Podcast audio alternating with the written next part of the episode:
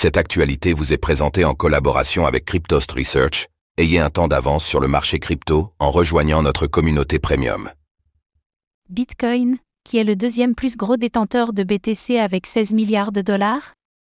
La société d'analyse on-chain Arkham a identifié qu'au travers de son produit d'investissement GBTC, Grayscale était le deuxième plus gros détenteur de Bitcoin, BTC, au monde.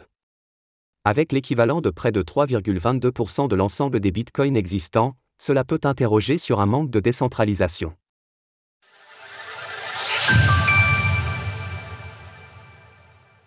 Le fonds Bitcoin Trust de Grayscale représente 627 779 BTC.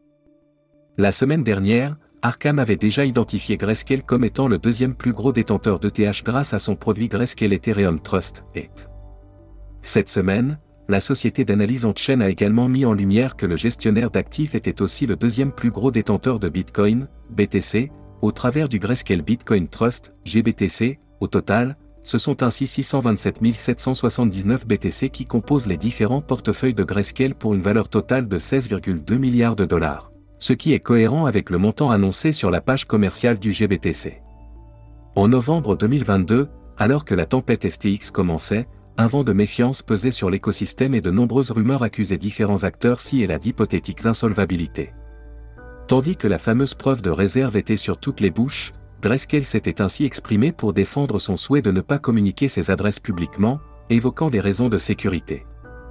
Malgré cette volonté, les travaux d'investigation des équipes d'Arkham les ont amenés à identifier plus de 1750 adresses, chacune ayant moins de 1000 BTC.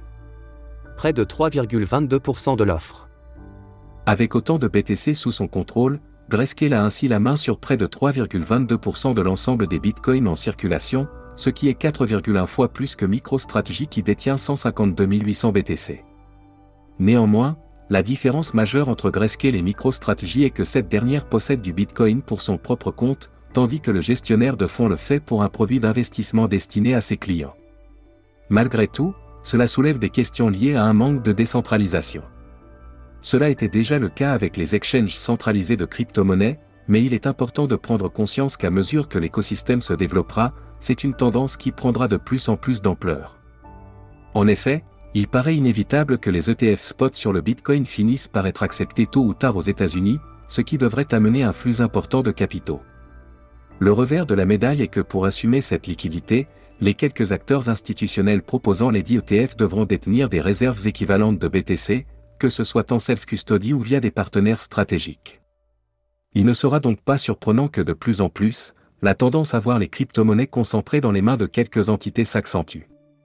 En parallèle, l'analyse en chaîne, comme le montre aujourd'hui Arkham, apporte une transparence jusque-là inégalée dans le monde de la finance. Source Arkham. Retrouvez toutes les actualités crypto sur le site cryptost.fr.